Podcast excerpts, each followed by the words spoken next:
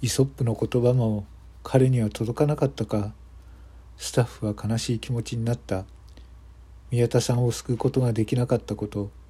きっと支配人は今も自分のことを責め続けているに違いない。自分の責任ではないのに。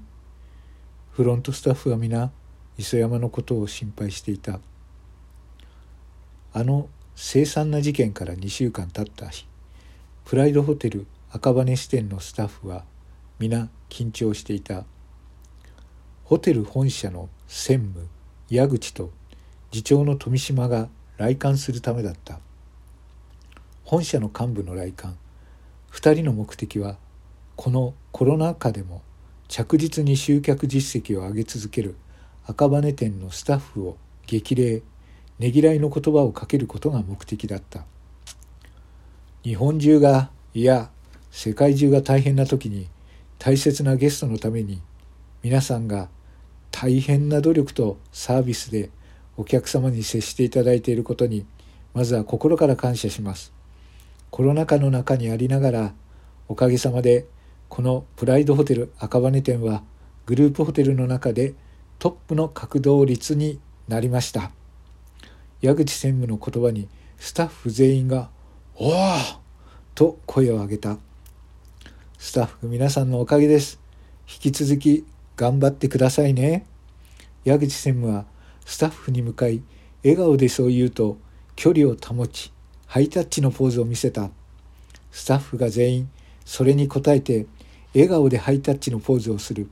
その様子を磯山は微笑ましく見つめていた。磯山君ちょっといいかな。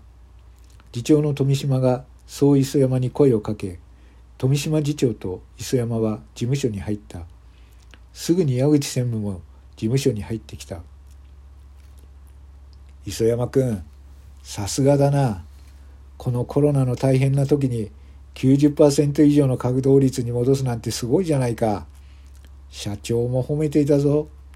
今日はまずそれを伝えに来た。矢口専務の言葉に磯山は一度頭を深く下げた。ありがとうございます。恐縮です。比較的堅調な建築業界に営業をかけて制御成功しました。オリンピックが延期になったはいえまだ建築の方は休むわけにはいかないようですね。そこで徹底したコロナ感染防止対策と安価な料金を武器に営業をかけたことが実を結びました。これからは客室単価を徐々に上げて実質利益を上げていくようにいたします。稼働は戻りましたが売上高はまだまだですから磯山の言葉に次長の富島は大きくうなずいた。相変わらずこの男市場の動向と自らのホテルの国性をよく見抜いている。どんな時も状況判断を的確にしていることで常に高い稼働率を叩き出しているのはそのせいに違いないと思った。それとは別のことだが大変だったなあの事件。あの事件の犯人ここに宿泊していたんだろう？矢口の言葉に「ああ俺も聞いてびっくりしたよ。ひどい事件だったな」富島も深いため息をつきながら言ったがその顔には野じ馬的な興味津々な表情が浮かんでいる。ええ。何より私が驚きました。確かに品の良くない輩たちではありましたがまさかこんな事件を起こすとは思いませんでした。被害者と犯人がうちのホテルを利用していたことで何日間かは刑事や捜査員大勢やってきてその対応に大変でした。正直もうこういうことはごめんです。磯山が苦笑いを浮かべながらそう答えると二人は大きくつなずいた。コロナもそうだが世の中不景気になると嫌な話が多くなるな。磯山君君も気をつけてくれよ。ありがとうございます。今後も精進いたします。そう言うと磯山は改めて二人に深く頭を下げた。じゃあこれで失礼するよ磯山君頑張ってくれよ。そう言って二人が事務所を後にしようとした時だった。ああそうだそう言って専務の矢口が振り向いて口を開いたそういえば中南旅行者からの売掛金320万ようやく先週振り込まれたようだな。よかったよな。実は心配していたんだ。ああ。ええ、はい。磯山の表情が一瞬にして曇った。いやね、この売掛金の320万、回収できないんじゃないかなと思って心配していたんだよ。もし回収できないんだったら、本当は今日調査に入る予定だったんだ。コロナとはいえ、団体宿泊した料金だからな。まあ、振り込まれたからよかったけれど、もしも回収できなかったら磯山君、君の立場も危なかったぞ。何しろこの売りかけ、君が勝手に決めたことだったからね。はい、申し訳ありませんでした。磯山は顔を変え、深々と頭を下げた。まあいい。今回のことで一番勉強したのは君だろうから、これに懲りて今後のインバウンド、特に中国の旅行者は現金決済にした方がいいぞ。まあ、しばらくインバウンドは日本に来られないけどね。そう言って二人は事務所から出て行った。磯山君、見送りはいいよ。仕事に邁線してくれ。そういう矢口の言葉に磯山は何かを見透かされているかのような恐怖を感じた。はい、頑張ります。背中に冷や汗を感じていた。あ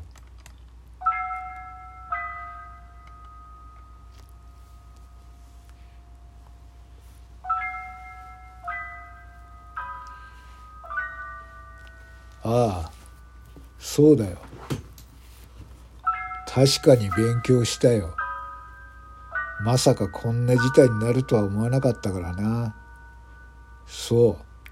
毎月150万円の売り上げがちゃんと計上されることになっていて俺は宿泊時中南旅行者から現金決済をしてもらっていたコンスタントに現金収入が認められることから中南旅行の売り上げを本部には2ヶ月後払いの売りかけと報告した。現金で預かったその金は2ヶ月間プールできる。中南旅行者の横額は毎月必ずあったから何の問題もなかった。その売上金の俺は自分の趣味、人脈作り、それに使ったんだよ。それは仕方がないことだ。俺のようにいい仕事をするには金がかかる。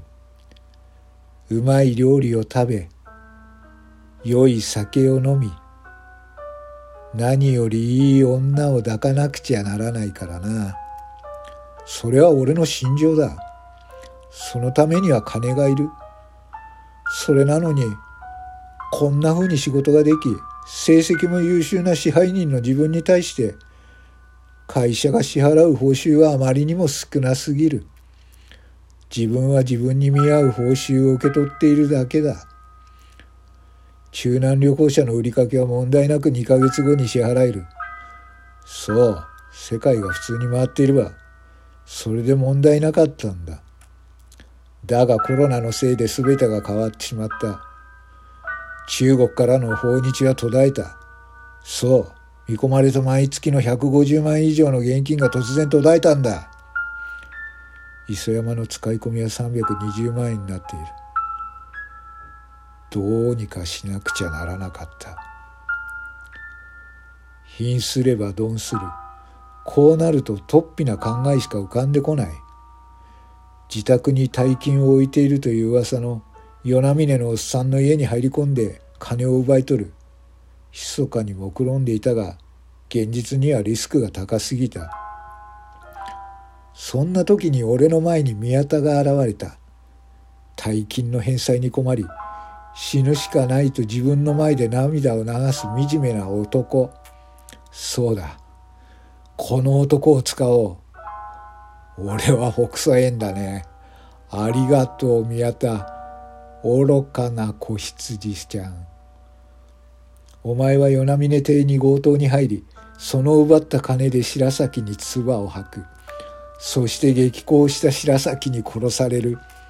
うん脚本は完璧だ役者は揃っているあとは実行するのみだ俺は宮田に磯山の住所を教えたその後預かっていたハイエースの合鍵を作成したそしてハイエースの後部座席にあった担当を盗み出していた。宮田が岩波峰邸に訪れる前に俺は目出し帽をかぶり屋敷の裏手から侵入した。屋敷にいた夫妻をこの家の包丁で脅し金を出せば命は取らないと約束し家に置いてあった400万円を強奪した。金を渡し命の危険がなくなったと安堵の表情を浮かべた夫妻だったが俺は容赦はしない。二人の首元に包丁を突き立てて大量の鮮血が噴き出した喉元はヒューヒューと変な音を立てながら数分後に二人は事切れた。しばらくすると宮田がやってきてインターフォンを鳴らしたんだよ。俺は声色を変え宮田をリビングまで招き入れるとすぐに白崎の担当で宮田の脇腹を数回突き合わせた。たやすく宮田は息をしなくなった。その後宮田のスマートフォンを宮田の指紋で解除させ白崎に LINE を送ったんだ。血が上がり金を奪おうとしたような峰邸に現れた白崎。だがやが奴が見たのは血まみれの惨劇場だったってわけさ。